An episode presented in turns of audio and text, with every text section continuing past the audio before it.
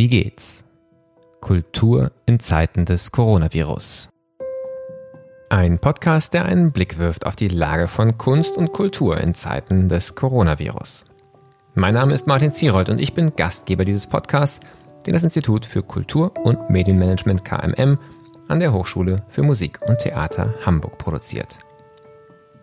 Seit diesem Herbst gibt es bei Wie geht's im losen Wechsel mal Folgen mit neuen Gästen und immer wieder auch Revisited Gespräche mit Menschen, die zu Beginn des Lockdowns bereits einmal zu Gast waren und mit denen wir uns unterhalten, was seither passiert ist, wie ihr Alltag heute ist, welche Herausforderungen bewältigt worden sind, welche nun anstehen, worüber nachgedacht, was jetzt ausprobiert und was gelernt wird.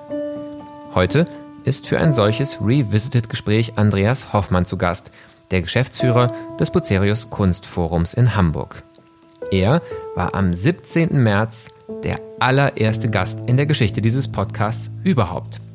Damals sprachen wir darüber, was es für ein Haus wie das Bucerius Kunstforum bedeutet, praktisch über Nacht seine Tore schließen zu müssen.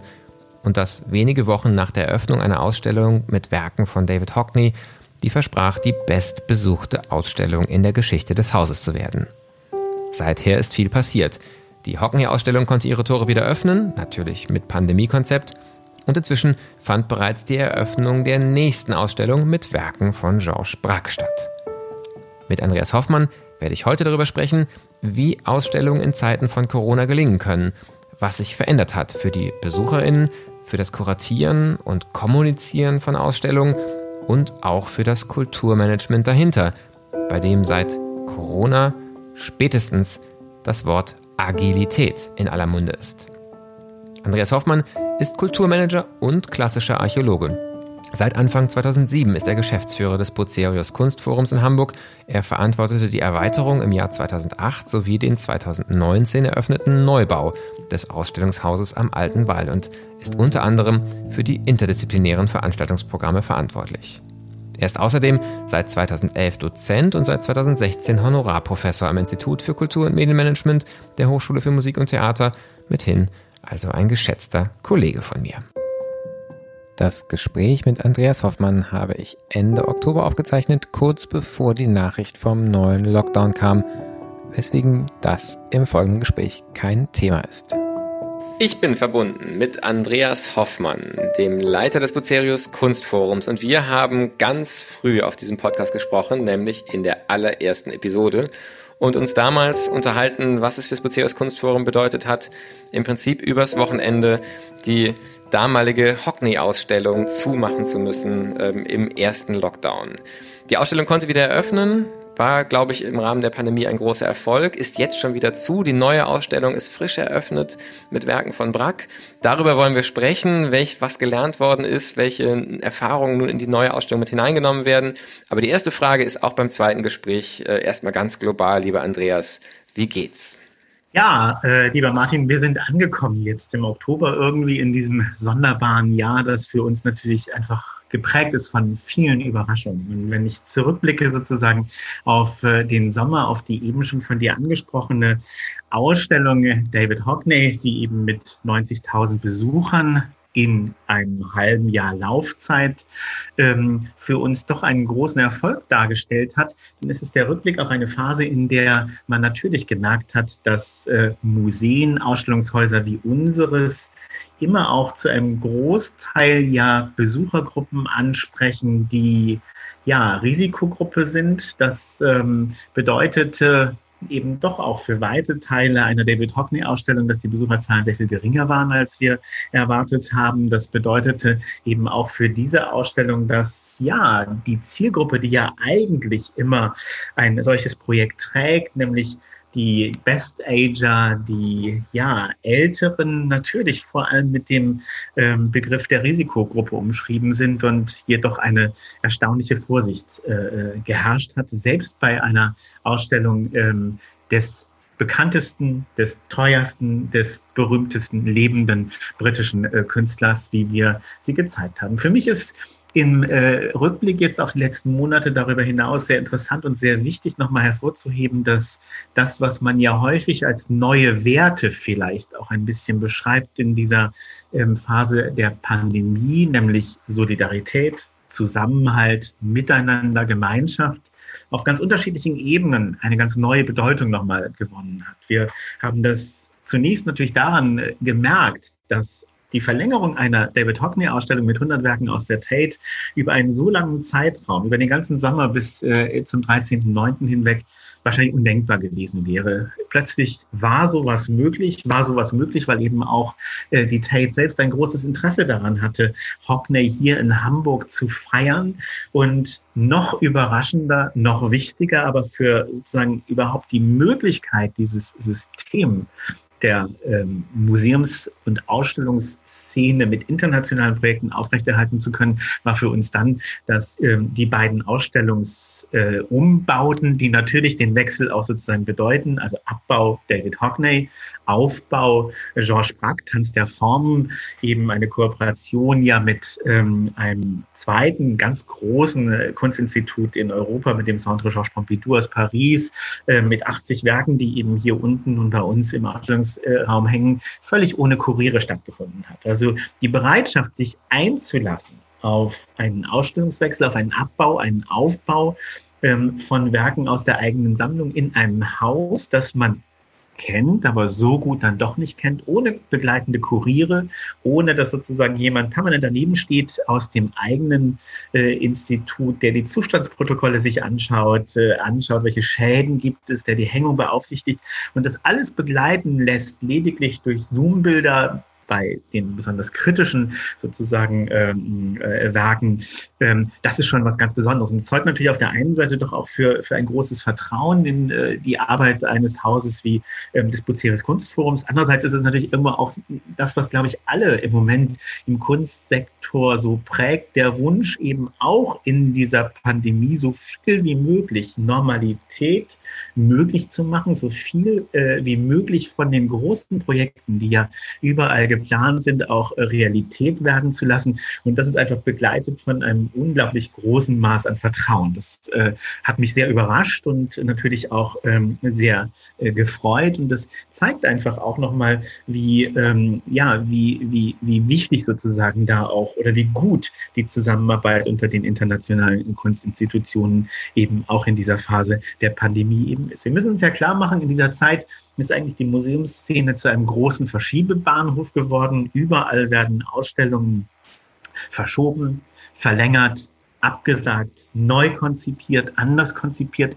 Und es ist natürlich auch nicht die Zeit, in der man Projekte realisiert mit ganz vielen verschiedenen Leihgaben aus äh, internationalen Institutionen. Also das, was natürlich auch ein bisschen eine Rolle spielt, ist schon nochmal, wie schafft man es unter dem Eindruck der ähm, Pandemie, den wir jetzt haben, ähm, auch zu reagieren. Und wenn du mich fragen würdest, wo geht die Reise hin im Ausstellungssektor, dann glaube ich schon, dass wir im Moment in einer Phase sind, in der ähm, der große Blockbuster, der allein als äh, Garant großer Besucherzahlen ein bisschen, ja, vielleicht auch an Bedeutung verliert. Ich äh, beobachte dass die Sinnfrage, die Relevanzfrage, die Frage, ähm, wie können wir vielleicht auch den herkömmlichen Themenkanon aufbrechen? Wie, welche Projekte machen Sinn? Welche Projekte ähm, sind relevant für, für uns, für unsere Besucherinnen und Besucher, für unsere Gesellschaft?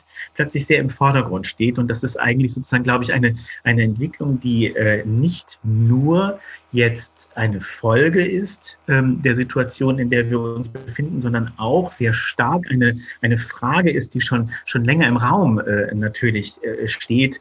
Der Themenkanon verändert sich. Er verändert sich auch für uns, auch wir werden schon äh, seit längerem ein Haus, das immer stärker sozusagen auch aktuelle zentrale, relevante Themen unserer Gesellschaft in den Blick nehmen. Unsere Ausstellung Here We Are Today im äh, letzten Sommer, die Eröffnungsausstellung für dieses neue Buceris Kunstraum ist dafür, glaube ich, ganz symptomatisch. Eine Ausstellung, in der es ja, nicht zufällig auch äh, zum ersten Mal bei uns mit äh, einer neuen Gattung der Videokunst natürlich um ganz aktuelle Fragen wie Identität, wie Heimat, wie gehe ich mit Konsum um, wie äh, gehe ich aber auch sozusagen mit dem, äh, ja, mit der Zukunft unseres Planeten um. Ich glaube, diese Themen werden relevanter, sie werden äh, mehr eine Rolle spielen in den Ausstellungskalendern und das ist eine Entwicklung, die ich sozusagen mit, äh, ja, auch, auch, auch sehr, sehr gespannt ähm, beobachte. Für Georges Braque muss man sagen, dass da natürlich ein solches Projekt irgendwie ganz gut reinpasst, weil es eine Ausstellung eben hier zeigt, die zum ersten Mal nach 32 Jahren überhaupt Georges Braque in äh, Deutschland eben vorstellt. Die letzte Ausstellung ähm, war 1988 in der ähm, Hypokunsthalle in München zu sehen. Und das, was hier versucht wird, einfach eine große, große Retrospektive ähm, zu zeigen, ähm, eines Malers, den wir vielleicht ja gemeinsam oder ähm, äh, gemeinsam mit Pablo Picasso als den Erfinder des Kubismus diskutieren, der uns seine Welt in Würfeln prä präsentiert gewissermaßen, ähm, hier einfach neu nochmal in den Blick zu nehmen und zu zeigen, wie vielfältig, wie unterschiedlich, wie, wie stark aus dem Fauvismus eben äh, dieses Werk kommt und wie viele Facetten es auch hat, die über den kubistischen Prakt hinausweisen, glaube ich, ein Projekt, das ganz gut in diese Zeit äh, passt, weil es ähm, natürlich explizit hier auch äh, sich die Frage stellt, ähm, wie können wir mit unserem Programm hier einen neuen Beitrag auch leisten zur Rezeption von Themen in einer breiten Öffentlichkeit, die ähm, vielleicht in den letzten Jahren zumindest in Deutschland so nicht im Vordergrund gestanden haben. Und wie kann man sozusagen damit eben auch einen, ja, einen inhaltlich substanziellen Beitrag leisten zu ähm, einem, äh, einem Ausstellungsprogramm hier in Hamburg, das eben über einen rein großen Namen hinausweist. Denn das ist Brack natürlich in Deutschland irgendwie nur bedingt. In Frankreich sozusagen gefeiert, bekannt international 2013 und 2014 in großen Ausstellungen im Grand Palais in äh, Paris oder im Guggenheim in äh, Bilbao gewürdigt. Bei uns sozusagen ein bisschen eine Wiederentdeckung, die hier notwendig ist. Spannend und ähm, ja wirklich ähm, ein weiteres Beispiel dafür, dass manche Dinge vielleicht wirklich nochmal neu entstanden sind, die man sich sehr gewünscht hat. Zum Beispiel diese stärkere Kooperationsmöglichkeit nochmal, das Vertrauen auch, das da gewachsen ist.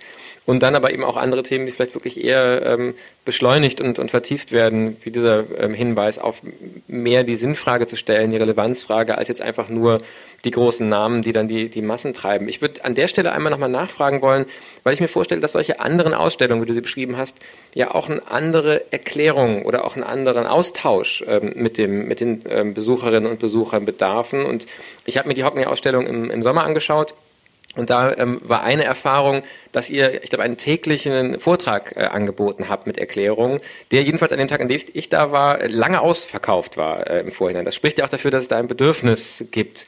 Wie geht ihr mit diesem Kommunikationsbedürfnis um und was geht da in Zeiten der Pandemie? Weil natürlich auch die klassische Führung wahrscheinlich schwieriger geworden ist.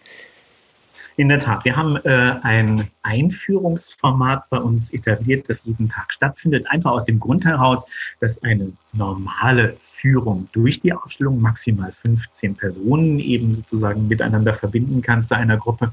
Die Einführung aber aufgrund der Größe des Saals uns die Möglichkeit gibt, das Doppelte sozusagen einfach mit Informationen, mit Inhalten zur Ausstellung zur, zu versorgen. Deshalb hat dieses wunderbare Team hier des Buceras Kunstforms das äh, für das natürlich diese neuen Formate, die Herausforderungen einfach immens viel an, an Kommunikationsbedarf auch, auch schaffen, eben erfunden. Und wir sind wirklich sehr froh darüber, dass dieses Format so gut ankommt. Was passiert dort? Eine halbe Stunde Einführung in die Ausstellung durch ähm, einen museumspädagogisch geschulten Mitarbeiter des Hauses oder eine Mitarbeiterin des Hauses. Hinterher geht man sozusagen allein durch die Ausstellung. Das ist ein Format, an dem ich so spannend finde, dass es vielleicht ein bisschen sozusagen auch zeigt, wie ja die Zeit in und nach Corona vielleicht auch eine gewisse ähm, Zeit für eine Revision von, von, von Megatrends eben ich glaube schon, dass wir gerade beobachten, nicht zuletzt in diesem Format, dass das Thema ähm, Wissensgesellschaft eine zentrale Rolle spielt, dass überall dort, wo man auf eine attraktive, in unserem Fall natürlich sozusagen äh, auch am Original orientierten Vermittlungsweise eben äh, ähm, einfach ein, ein, Input geben kann, plötzlich auf großes Interesse sozusagen stoßen beim Publikum. Man sieht in diesen Einführungen Leute, die mit ihren, ähm, mit ihren äh, Büchern sitzen, die mitschreiben, die ihre Tablets verwenden, um sozusagen das, was sie an Informationen zu bekommen, wirklich auch nochmal für sich äh, schriftlich festzuhalten. Und das, was ich beobachte, ist einfach eine große, ähm, also eine neue Intensität, einfach in der Kulturvermittlung, ein neues, großes Interesse auch beim Publikum daran, was vielleicht auch ein bisschen damit zu tun hat, dass natürlich einfach auch viele Möglichkeiten ähm, des Inputs etwas reduziert sind, man sozusagen einfach auch weniger, ein weniger breites Angebot hat und sich auf die Dinge, die geboten werden, eben sehr, sehr konzentriert. Und ähm, ich glaube, es ist die Zeit des, der intimen Formate. Es ist die Zeit, in der die Kunst selbst wieder auch stärker in den Mittelpunkt rückt. Ich habe das mit großer Freude und Spannung eigentlich bei unserer George Brack-Eröffnung am Freitag ähm, 9.10. erlebt, wo wir einfach versucht haben, sozusagen in Zeitfenstern, stündlichen Zeitfenstern, sechs Gruppen, drei am Nachmittag, drei am Abend, ähm, möglichst vielen Besucherinnen und Besuchern, die wir auch sonst zu unserer Ausstellungseröffnung eingeladen hätten, einfach den Besuch zu ermöglichen. Es gab keine Reden, es gab einfach einen, einen einfachen Preview, es gab ein bisschen Klaviermusik, um sozusagen ein bisschen auch ja eine emotionale Seite anzusprechen. Aber man tat nichts anderes, als an diesem Eröffnungstag durch die Ausstellung zu flanieren. Es gab keine Reden, es gab nichts zu trinken und gleichwohl hat es den Eindruck, es so eine, so eine sehr intensive, ähm, sehr schöne, sehr ruhige ähm, Form der Auseinandersetzung mit Kunst, die für mich einfach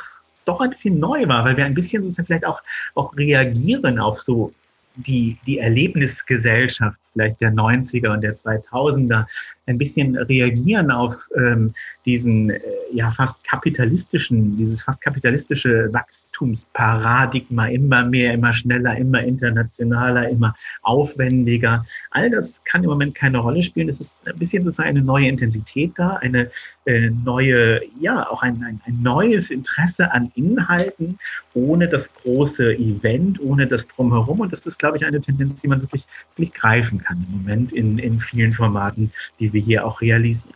Das Intime plötzlich sozusagen ganz groß und das Intime, das kleine Format, aber als eines, das dann natürlich ähm, kommunikativ ähm, immens viele Vorteile hat, weil eine Intensität an Kommunikation zwischen Ausstellungshaus und Besuchern ähm, hier nun möglich wird, ähm, Platz, Raum ist für jeden Einzelnen plötzlich, der sich nicht als Teil einer großen Masse fühlt, ähm, die äh, schon auch viele Chancen, glaube ich, bietet uns in den Museumsinstitutionen in dieser Zeit spricht ja dafür, dass so eine ähm, ja, Intensität, hast du es auch genannt, die beispielsweise auch in Theaterhäusern ähm, beobachtet worden ist. Die Teufel hat das im, im Podcast ganz spannend berichtet, ähm, dass über den Sommer, als das Sommerfestival auf Kampnagel stattgefunden hat, ähm, eigentlich fast jede und jeder Künstlerin, Künstler, aber eben auch Publikum zum ersten Mal seit Monaten wieder entweder auf der Bühne äh, stand oder im Publikum saß. Ähm, und das so eine geteilte Erfahrung des etwas wiedergewinnen, sich wieder erobern, ähm, was vorher nicht möglich war, ähm, auch zu so einer Intensität im Bühnenraum äh, geführt hat. Und ich hatte ein ähnliches Gefühl auch tatsächlich, als ich die Ausstellung besucht habe im Sommer, ähm, dass es wahrscheinlich für viele Menschen das erste Mal wieder war, in einen Ausstellungsraum zu gehen und dass ähm, es eine andere Aufmerksamkeit gab für, sagen, für die Werke, aber auch für die anderen Menschen. Also fast so eine unausgesprochene Verbindung im, im Raum. Äh, man hat natürlich auch aufeinander geachtet wegen Abständen, äh, die eingehalten werden, aber da, es, es war eine Atmosphäre, die schwer zu beschreiben ist, die aber was sehr positiv für mich ähm, ähm, Aufmerksames, sagen, für dieses soziale ähm, obwohl es ein distanziertes Soziales war, ähm, was ich sehr spannend fand. Eine Frage, die sich für mich daraus stellt, ist, ob das was ist, was, was du auch beobachtest, vielleicht auch an dir selber, aber auch, ob es ähm, daraus Dinge entstehen. Also ob ihr schon Rückmeldung bekommen habt, ähm, Sachen gelernt habt, ähm, die aus sozusagen wirklich Kontakt zu, zu Besucherinnen und Besuchern entstanden ist, die vielleicht sozusagen so eine neue Form des ja, Kontakts zum, zum Besucherinnen auch für euch also machen wir uns nichts vor. Das Museum als sozialer Raum ist ein zentrales Thema der, äh, des kulturmanagerialen und Museumsdiskurses äh, in den letzten Jahren schon gewesen. Und natürlich fällt es jeder Museumsinstitution, jedem Ausstellungshaus im Moment schwer, diese soziale Komponente wirklich auch, auch auszuleben. Vieles von dem, was letztlich auch unser Haus immer ausgemacht hat, dieses sehr umfangreiche Veranstaltungsprogramm mit, mit Lesungen, mit Podiumsdiskussionen, mit auch vielen neuen äh, und innovativen Formaten, äh, bis hin zur Kopfhörerparty, zum Pubquiz, also vielen spielerischen Formaten, in denen man natürlich auch ein bisschen reagiert auf das, was Besucherinnen und Besucherbefragungen in den letzten Jahrzehnten, Jahren letztlich auch herausarbeiten. Ja, also das Miteinander Kultur erleben, mit Freunden gemeinsam sozusagen auch ähm, ähm, äh, unterwegs sein in einer lebendigen Kulturszene. All das hat natürlich, ist im Moment eine, eine sehr retardierte ähm, Gemeinsamkeit, eine sehr retardierte sozusagen soziale Funktion, eine sehr eingeschränkte soziale Funktion, die die Häuser im Moment äh, wahrnehmen können. Gleichwohl ist die Sehnsucht natürlich nach diesen Gemeinschaftserlebnissen unglaublich groß. Und überall dort, wo man sie sozusagen bieten kann, ähm, kommen sie enorm gut an. Wir sehen das beispielsweise bei den vielen Aktivitäten unseres Freundeskreises des Buceres Kunstclubs, der ja nun auch schon in den letzten Jahren angewachsen ist zu einem der ganz großen mit fast 4000 Mitgliedern sozusagen.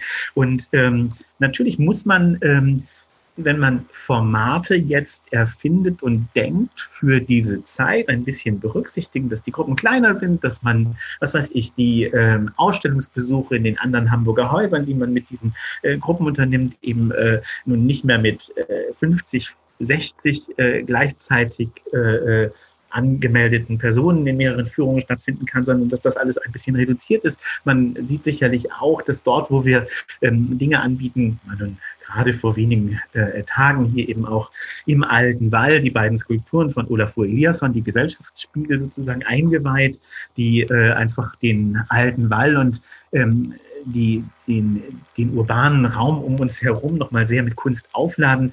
Wenn äh, wir dort sozusagen daran anknüpfend anbieten, Führungen draußen eben zur Kunst im öffentlichen Raum ausgehen von diesen beiden neuen Skulpturen, dann ist da enorm viel an sozusagen auch, auch äh, Interesse plötzlich sozusagen im Raum. Ähm, dasselbe bei Formaten wie unserem Aperitivo, Italienischkurs mit sozusagen was zu trinken ähm, äh, vor den Werken äh, der Ausstellung. Überall dort, wo soziales Miteinander geht, wenn auch in kleinen Gruppen, haben diese Formate Konjunktur. Und ähm, das ist äh, wirklich sehr, sehr spannend zu sehen, wie man einfach spürbar greift, dass, dass da eine Sehnsucht auch ist nach Miteinander, aber eben auch äh, Sehnsucht ist nach einem gemeinsamen Auseinandersetzen, sich mit äh, eben auch den Inhalten der Ausstellung, unserer Ausstellungen zu äh, beschäftigen.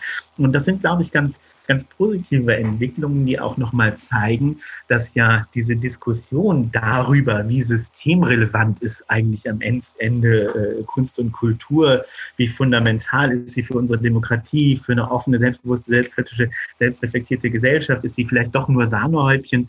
Also das ist eine äh, Frage, glaube ich, die sich gerade in dieser Zeit plötzlich auch von selbst beantwortet, weil wir schon merken, dass ähm, die Besucherinnen und Besucher diese vielleicht auch anspruchsvolle Form der Selbstbeobachtung, der Reflexion, die man einfach haben kann in der Auseinandersetzung mit sich selbst und den Werken, ähm, eines Künstlers, einer Epoche, die man eben in einer solchen Ausstellung betrachtet, äh, glaube ich, ganz klar sagen kann, die Menschen wollen das, die Menschen wollen das Original. Äh, Kunst ist sozusagen vielleicht nicht systemrelevant, aber wie Andreas Reckwitz gesagt hat, mit Sicherheit humanrelevant und das ist doch sehr deutlich greifbar und das ist sehr schön auch nochmal zu sehen, wenn man sich einfach anguckt, wie unser Publikum mit äh, dem Thema Digitalisierung jetzt gerade umgeht. Das ist ja ein zentrales Thema auch in unserem ersten Gespräch gewesen ist, ja, die vielen digitalen Vermittlungsformate, der Multimedia Guide zur Ausstellung, ähm, die äh, Führungen sozusagen in den Videos, die wir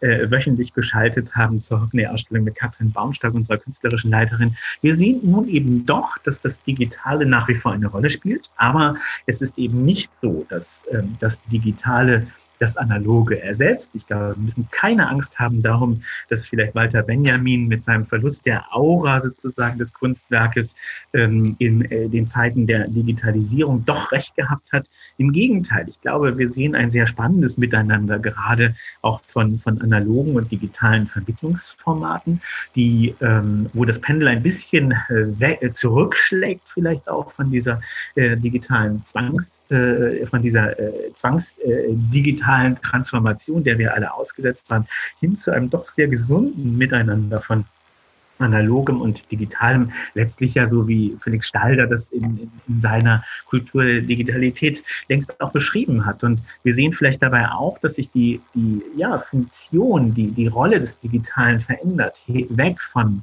von äh, dem zentralen Vermittlungsinstrument jetzt eben doch zum zentralen Vertriebsinstrument. Also bei uns im Bucerius Kunstrum wird die überwiegende Zahl der Ausstellungstickets inzwischen online erworben. Das ist eine völlig neue Tendenz. Das haben wir so zum ersten Mal eben. Wir beobachten dasselbe und diskutieren das gerade mit dem Bucerius Bookshop, der eben im nächsten Jahr mit Ute Theisen eine neue Inhaberin bekommen wird, wo ein Generationswechsel einfach stattfindet und die äh, auf jeden Fall plant, einen Online-Shop auch aufzumachen, äh, wo man einfach sieht, also jetzt auch in der Corona-Krise haben inhabergeführte Buchhandlungen mit Online-Shops immense äh, Erfolge erzielt, obwohl man bisher immer dachte und ich auch bisher immer dachte, naja, das ist ein Markt, der wird dominiert von den Großen, der wird dominiert von Amazon, da hat man gar keine Chance. Nein, im Gegenteil, das, das, der digitale, der Online-Vertriebsweg sowohl für die Ausstellungstickets, natürlich auch bedingt durch die Zeitfenstersituation, aber ähm, auch eben ähm, im Buchbereich, dort, wo es eben unseren Buceres Bookshop äh, betrifft, äh, macht, äh, Projekte wie äh, ein Online-Shop Shop plötzlich sozusagen zu etwas, was nicht nur einen Image-Charakter hat, einen positiven Image-Charakter hat, sondern plötzlich ein zentraler Vertriebskanal eben auch wird. Das finde ich sehr, sehr spannend einfach auch ähm, zu sehen in dieser Phase. Da kommen wir dann ja auch wirklich zum Kulturmanagerialen, zu der Hinterbühne und den vielen Fragen, die sich da gerade stellen. Ähm, Du hast gesagt, wir haben in unserem ersten Gespräch viel über Digitalisierung gesprochen. Es ist unglaublich spannend zu hören, ähm, wie da auch jetzt schon sozusagen neue Erfahrungen gemacht äh, worden sind und der Weg zum, zum digitalen Vertrieb hin. Es ist auch an anderen Stellen jetzt heute schon deutlich geworden, dass ja an ganz vielen Stellen ähm, das, was vor der Pandemie ähm, einfach sagen funktioniert hat, so nicht mehr funktionierte und umgedacht, neu gedacht, verändert worden ist, neue Angebote gemacht worden sind. Ähm, das Stichwort, was gerade, manch einer kann es schon nicht mehr hören, im, im, Kulturmanagement sehr gehypt ist, ist Agilität, also die Möglichkeit, schnell eben auf sich so verändernde Rahmenbedingungen einstellen zu können. Ähm, was kannst du persönlich mit diesem Begriff anfangen und wie würdest du euren Umgang im Team des Beziehers Kunstforum mit dieser, ob man es agil nennt oder nicht, äh, Anforderung, schnell sich auf Unsicherheit einzustellen und mit Unsicherheit umzugehen und, und experimentell neue Formate zu erproben. So, welche Erfahrungen macht ihr da? Was bewährt sich da für euch? Also ich finde es interessant, dass äh, wir jetzt über Agilität sprechen. Das müssen wir in der Tat. Ich glaube, wir ähm, beobachten doch dass das, was man immer so als die VUCA-Welt beschreibt, ja, sozusagen diese irgendwie doch auch von, von, ja, Unbeständigkeit, Unsicherheit, Komplexität, Mehrdeutigkeit geprägte ähm, Welt plötzlich ähm, noch viel unsicherer, viel unbeständiger, noch viel komplexer, noch mehrdeutiger wird in dieser Phase ähm, der äh, Pandemie, als dies schon vorher war. Und dieses VUCA-Modell ist ja eins aus den späten 90er, aus den 90er Jahren, glaube ich, im Zusammenhang des, äh, des Endes des äh, Kalten Krieges, sozusagen an, der amerikanischen ähm, Militärhochschule sozusagen entstanden. Das, was ich einfach sehe, ist, ähm, dass ähm, Agilität zum Zentrum zentralen Bestandteil jeder Strategie einer Kulturinstitution in dieser Zeit werden muss, wenn sie denn die Chance haben will auf ähm, die Veränderungen, auf die Unbeständigkeit, ähm, auf die Ungewissheit auch, ähm, der wir alle ausgesetzt sind, schnell zu reagieren. Es braucht klare Visionen, es braucht, glaube ich, ein Verstehen der jeweiligen aktuellen Situation, es braucht auch eine Klarheit ähm, dann in der Erarbeitung von Strategien und es braucht Agilität, weil sich sozusagen das, was man an Visionen, Verstehen, Klarheit entwickeln kann, jeden Tag wieder ändern. Ich sehe mich hier äh, konfrontiert oder äh, gemeinsam im Boot mit einem äh, wunderbaren Team im Bucerius Kunstforum, das ähm, auch den großen Vorzug hat, dass viele der Kolleginnen und Kollegen eben etwas jünger sind, ähm, alle irgendwie so Generation Y und ähm, von daher viele auch, ähm, viele Kolleginnen in diesem wunderbaren Team äh, um mich habe, die mit diesem ähm, Konzept der Agilität einfach sogar noch viel vertrauter sind, als ich das bin. Wir, ähm, glaube ich, entdecken hier gerade, dass in dieser Phase agiles Arbeiten,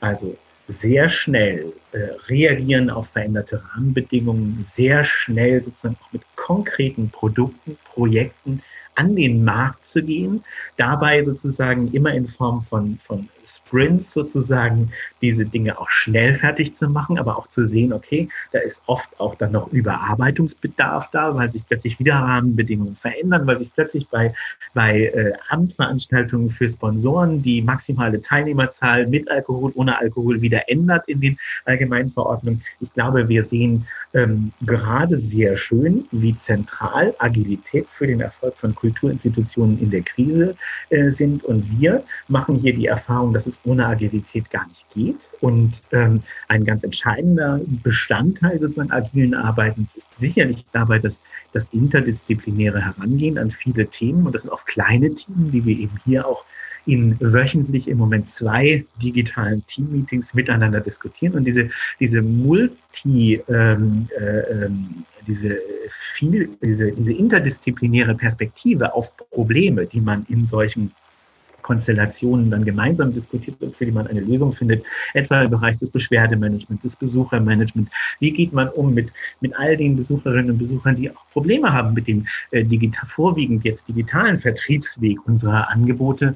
Ähm, da erweist sich agiles Arbeiten, glaube ich, als der zentrale Baustein, einfach Erfolgsbaustein ähm, für diese Zeit. Und ähm, das alles setzt natürlich voraus und führt sozusagen auf ein zweites zentrales Thema, nämlich Human Resources, die die Frage, was habe ich sozusagen eigentlich wie, äh, an, an, an Kompetenz hier im Team? Ähm, und wenn ich, wie wir hier, einfach auf ein hervorragendes Team das in jeder Position, würde ich denken, optimal besetzt ist, zurückgreifen kann, dann ist das sozusagen natürlich ein, ein, eine solche Ressource für Erfolg, ähm, die äh, man wirklich nicht unterschätzen darf. All das ist, glaube ich, nicht neu aus kulturmanagerialer Perspektive. Wir alle wissen, aus äh, vielen Forschungen zu diesem Thema, wie wichtig der Erfolgsfaktor Mitarbeiter, Mitarbeiterin ist.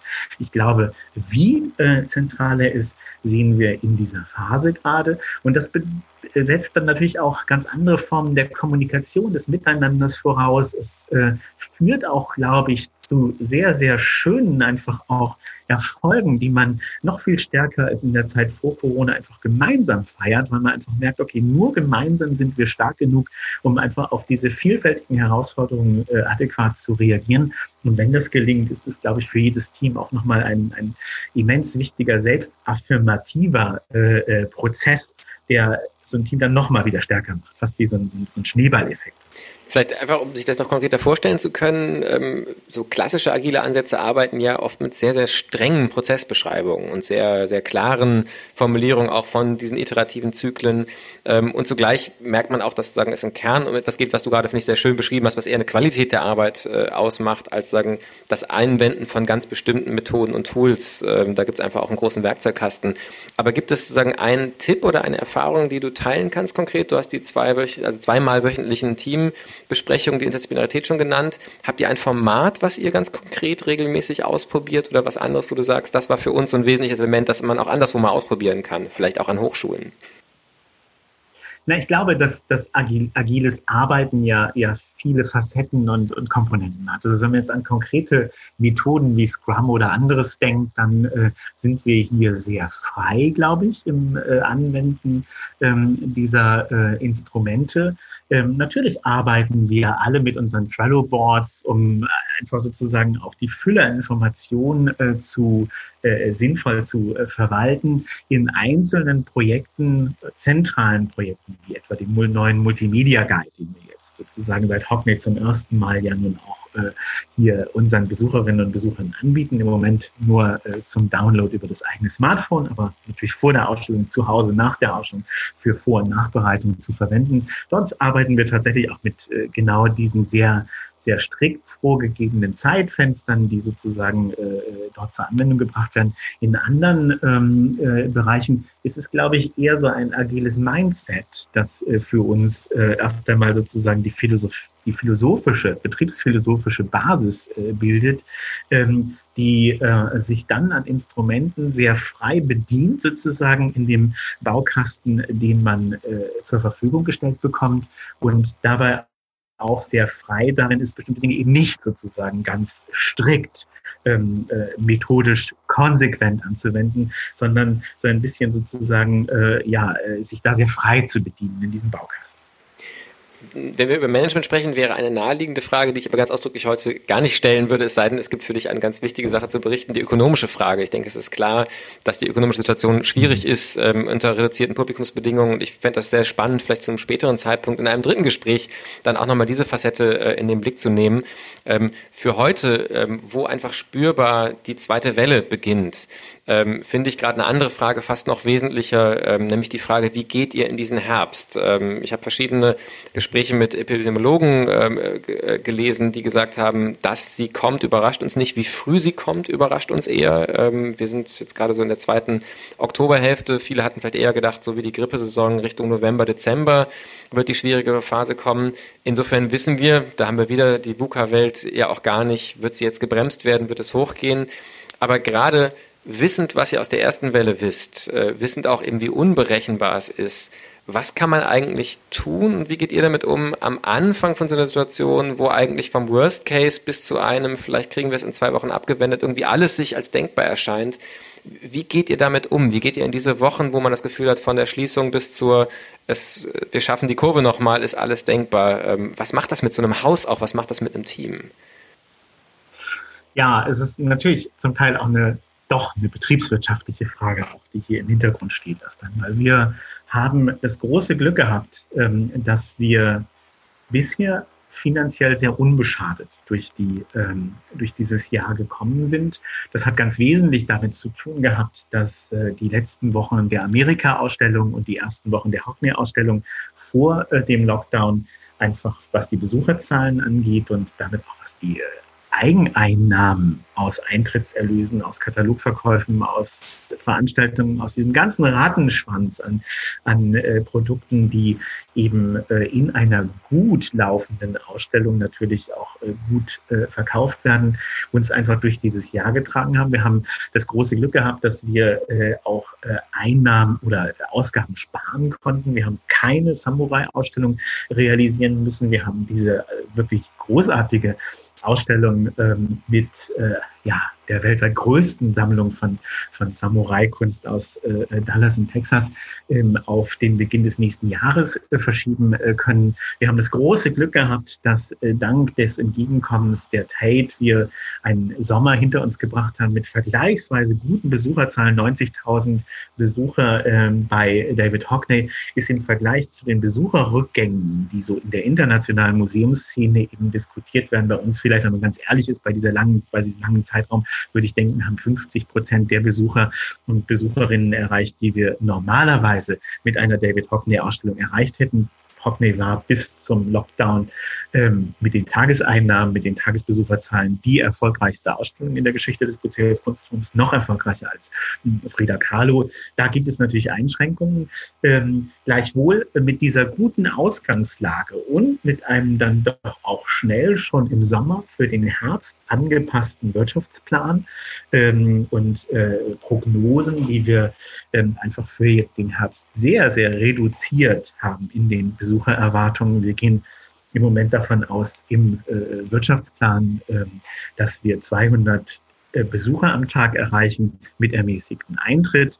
De facto haben wir so ungefähr das Doppelte. Das ist gut für uns, aber es ist ein bisschen eine Ausnahmesituation, ähm, die durch viele Faktoren, die ich eben versucht habe zu beschreiben, äh, eine Verlängerung einer Blockbuster-Ausstellung mit dann vergleichsweise guten Zahlen noch im Sommer, äh, dann jetzt der Möglichkeit eben auch mit sehr geringen Einnahmen irgendwie sozusagen durch das Polster, das uns aus dem äh, Jahresbeginn sozusagen durch dieses schwierige Jahr trägt, irgendwie durchzukommen. Aber natürlich ist sozusagen ähm, ist äh, für uns auch das Thema, wo müssen, wo können wir Ausgaben reduzieren, ein zentrales Thema eben auch gewesen. Zum Teil ganz natürlich auch dadurch, dass wir ähm, eben kein großes äh, gedrucktes Veranstaltungsprogramm mit äh, diesen unzähligen Konzerten, Literaturveranstaltungen, Podiumsdiskussionen, Vorträgen eben für den Herbst hier vorbereitet haben, sondern äh, auch das Glück haben, kostengünstiger digital eben auch äh, zu ähm, diese Veranstaltungen zu bewerben, mit dem Vorteil eben auch kurzfristig reagieren zu können auf sozusagen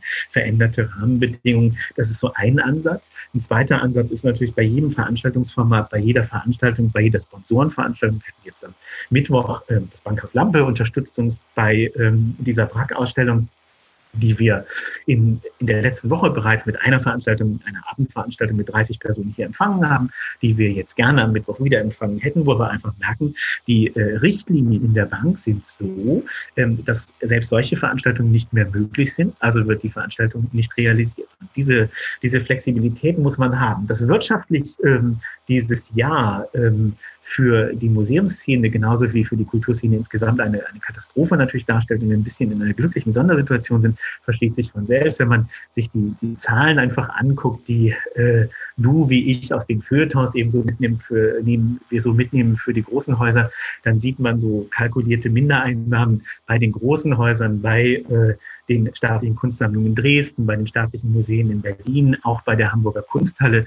so zwischen 1 und 2,5 äh, Millionen Euro. Äh, das ist so das, was man erwarten kann, wenn man ähm, auch nochmal anschaut, äh, die Zahlen, die eben in dieser großen Nemo-Studie eben äh, für den letzten Lockdown äh, publiziert worden sind, ähm, die eben 1000 Museen in 48 äh, äh, Ländern befragt haben, dieses Network of European Museums Organizations, dann sieht man eben, dass so im Durchschnitt eben äh, pro Woche 20.000 Euro in jeder Museumsinstitution eben nicht eingenommen werden. In den größeren ähm, Institutionen sind die Einnahmeausfälle natürlich noch viel, viel, viel größer. Wir können nur reagieren, indem wir sozusagen sehr, sehr moderat kalkuliert haben für ähm, das äh, jetzt die kommenden äh, Monate des Herbstes und einfach auch wissen, dass vieles von dem, was wir anbieten, eben letztlich auch schnell zur Disposition steht. Dass das eine Riesenkatastrophe nun vielleicht weniger für die Institution Buceris Kunstforum darstellte, als vielmehr für die hm, vielen ähm, Kolleginnen und Kollegen, die eben nicht als Festangestellte des Buceris Kunstforums hier arbeiten, sondern die als Museumspädagogin langsam geht jetzt endlich wieder auch der, der Führungsbetrieb ja los, auch für äh, das Kassenpersonal, das und die Aufsichtskräfte, die bei uns im Haus arbeiten, äh, die ja alle nicht bei uns eingestellt, angestellt sind, sondern eben für eine Firma arbeiten, die Firma HIC Sicherheitsdienste, die in allen Hamburger Museen eben äh, diese Dienstleistungen koordiniert, von denen viele eben in Minijobs, in geringfügigen Beschäftigungsverhältnissen arbeiten und kein Kurzarbeitergeld bekommen können, dass das ein, ein Riesenproblem darstellen wird, wenn die zweite Welle jetzt Dimensionen bekommt, die wir alle nicht hoffen wollen, aber den Inzidenzwert jetzt heute mit 49,8 sozusagen sieht, ähm, sind wir nicht so weit davon entfernt. Äh, muss man einfach sagen, das, das wäre eine Riesenkatastrophe, der man auch nur an diesen Stellen nur bedingt sozusagen entgegenwirken kann. Man muss sich natürlich langfristig vielleicht die Frage stellen, wenn wir in einer Welt leben, in der Pandemien vielleicht häufiger auch äh, uns beschäftigen werden, wie man grundsätzlich in der Kulturszene, im Kulturbetrieb umgehen kann mit ähm, den Beschäftigten, die dann die Ersten sind, die sozusagen die Leidtragenden sind. Ähm, die vielen Freien, die äh, Freiwilligen, die Dienstleister, Dritter, die für die Infrastruktur und das Funktionieren eines solches, solchen Hauses aber eben eine zentrale Rolle spielen.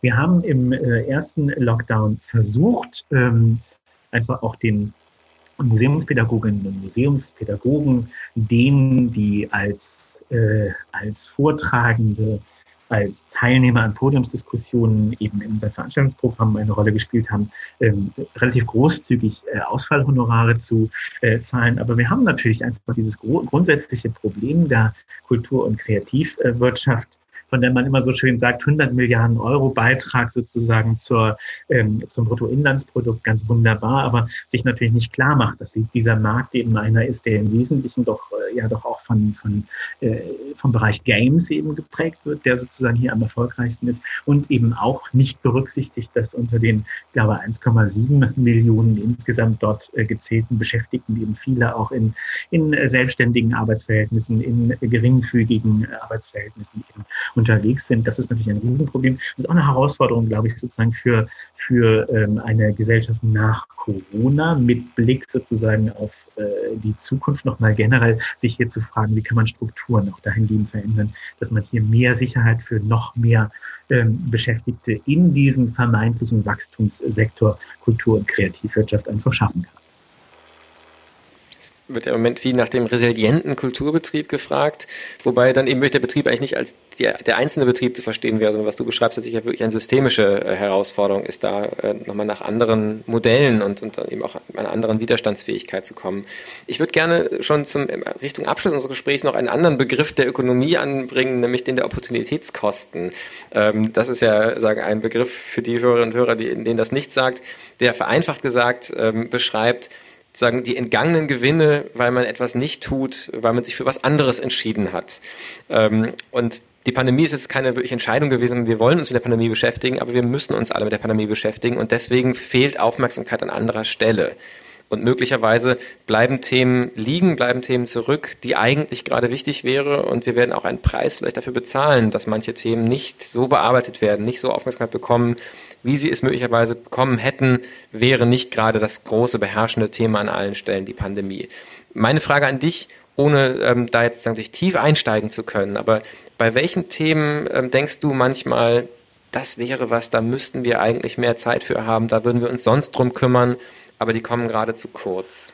Mein, mein Eindruck für das Buceres Kunstforum zumindest ist vielleicht doch ein bisschen ein anderer. Ich glaube, dass ähm, die Pandemie wirkt wie ein Brennglas, wie ein Katalysator für Themen, die unsere Gesellschaft schon vor der Krise beschäftigt haben und äh, die äh, jetzt einfach so brennend werden, so zentral werden, dass wir sie angehen, auch angehen können, weil ähm, gewisse Geschäftsfelder in einem Haus wie dem Bucerius Kunstforum im Moment einfach, ich will nicht sagen brach liegen, aber eine untergeordnete Bedeutung haben. Es findet hier eine Verschiebung, glaube ich, sozusagen statt, hin zu, also weg von, von diesem Verständnis des Bucerius Kunstforums als eine Agora, ein Forum, als ein, ein Labor, in dem an jedem Abend äh, zentrale Themen sozusagen der Kulturförderung aus der Zeitstiftung, aber eben auch zentrale Themen rund äh, um äh, unsere Ausstellungen, die einen Anknüpfungspunkt zu zentralen Themen unserer Gesellschaft bieten, die diskutiert werden, hinzu, das gibt es im Moment nicht, sondern äh, wir ähm, beschäftigen uns, glaube ich, gerade sehr intensiv, zum einen mit äh, Themen des Marketings 4.0. Wie können wir eigentlich zu unseren Besucherinnen und Besuchern in einem vollumfassenden die Person als Ganze berücksichtigen Art und Weise eigentlich kommunizieren, unsere Besucher ernst nehmen. Da sich unglaublich viel ja getan. Das ist auch für uns ein zentrales Thema. Wir beschäftigen uns gerade sehr intensiv mit der Frage, wie können wir unsere Vertriebsstrukturen verbessern und anpassen. Das Thema Kassensystem äh, ist äh, für uns ein, ein ganz zentrales Projekt.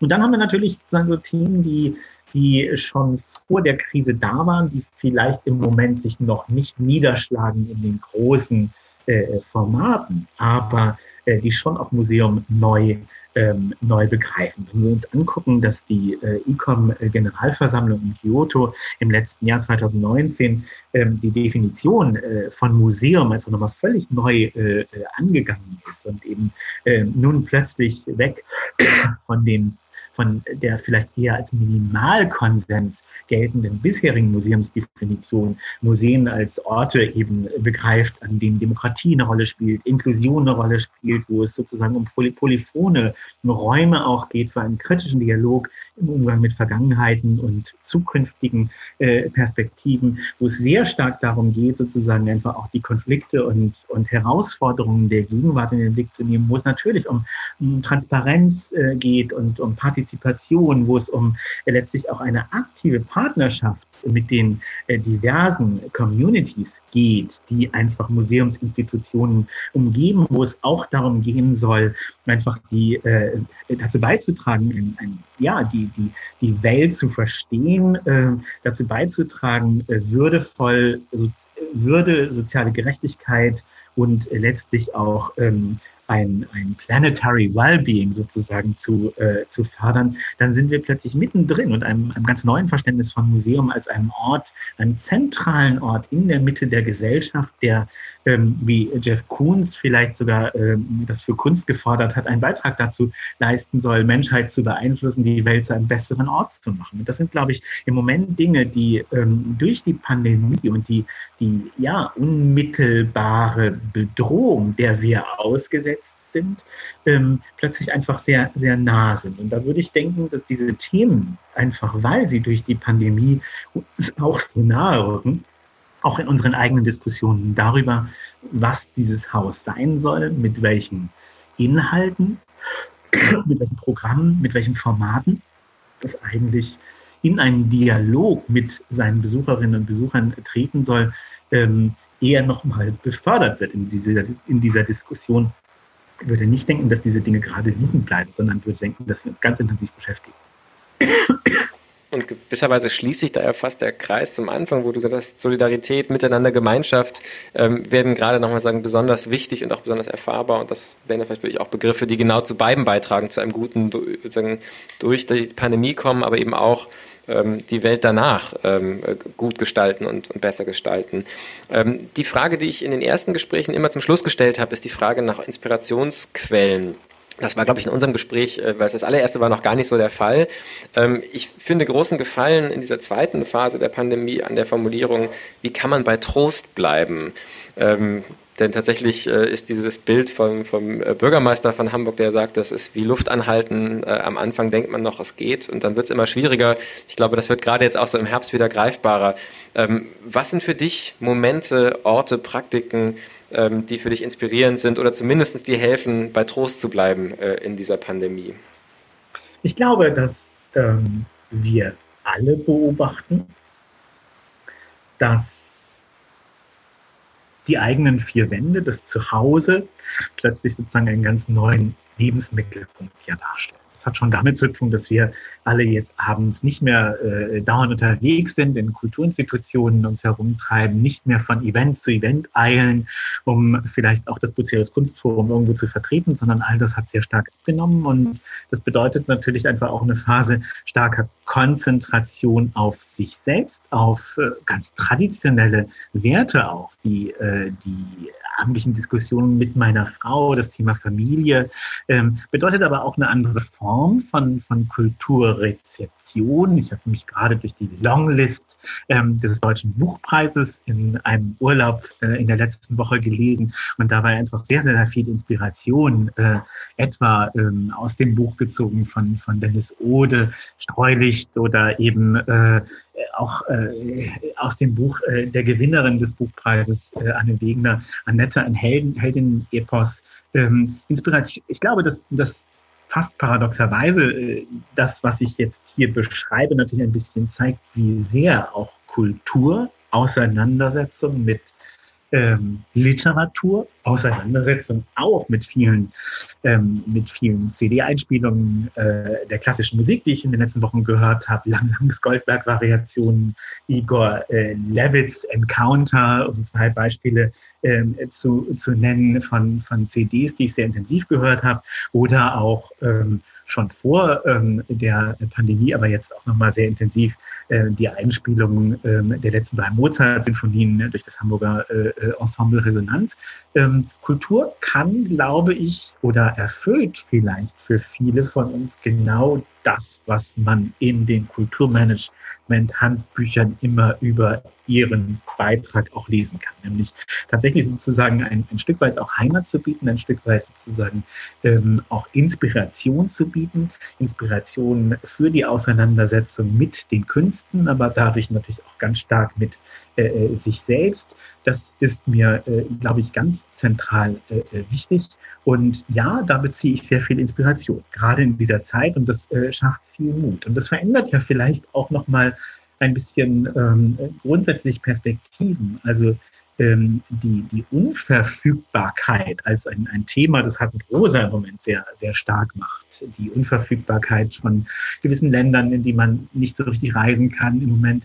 Ähm, die Unverfügbarkeit von, äh, von den großen Museen der Welt, äh, den Uffizien in Florenz oder anderen, durch die man gerne ähm, streifen würde. Ähm, dieser neue sozusagen fast Zwang zur, zur Glokalisation, zur Lokalisierung bedeutet vielleicht ja auch an der einen oder anderen Stelle, dass eben die eigene Kulturinstitution direkt vor der Haustür, das kleine Museum um die Ecke, plötzlich auch neue Relevanz gewinnt. Und ich glaube, darin besteht auf jeden Fall nochmal eine, eine große Chance, auch und gerade für diese so vielfältige Museumslandschaft in Deutschland, wie in fast 6800 ähm, Museen, die anders als ähm, die eben in ihrer Finanzierung natürlich sehr viel äh, ja, gefährdeteren Institutionen in äh, den Vereinigten Staaten, in Großbritannien, in den Niederlanden, wo äh, ja die Rede davon ist, dass ein Drittel ähm, aller Museen eben möglicherweise diese Krise nicht überleben werden. Hier doch nochmal eine große Chance, eben gerade auch für den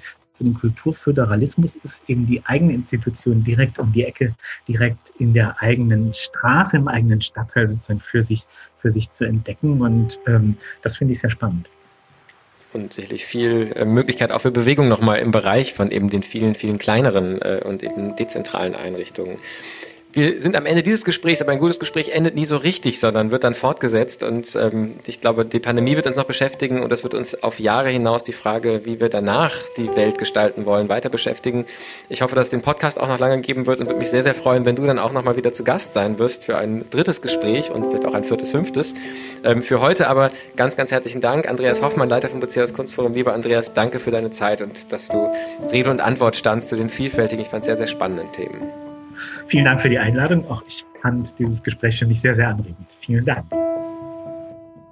Das war nun schon die 61. Episode unseres Podcasts Wie geht's? Kultur in Zeiten des Coronavirus. Links zum Gespräch und auch zur ersten Folge mit Andreas Hoffmann und der ersten Folge überhaupt aus dem März gibt es wie immer auf unserer Website www.wiegehts-kultur.de.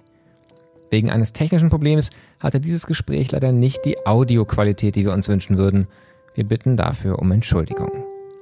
In der nächsten Woche spreche ich dann mit Nicola Bramkamp, Theater- und Festivalmacherin, die zuletzt Ende Oktober auf Kampnagel in Hamburg das Festival und die Konferenz Burning Issues organisiert hat. Eine Veranstaltung über Chancengleichheit und Diskriminierungsstrukturen am Theater. Und zugleich eine der allerletzten Veranstaltungen, die vor dem Lockdown auf Kampnagel noch stattfinden konnte. Ich freue mich auf die kommenden Gespräche. Bis bald. Passen Sie gut auf sich auf.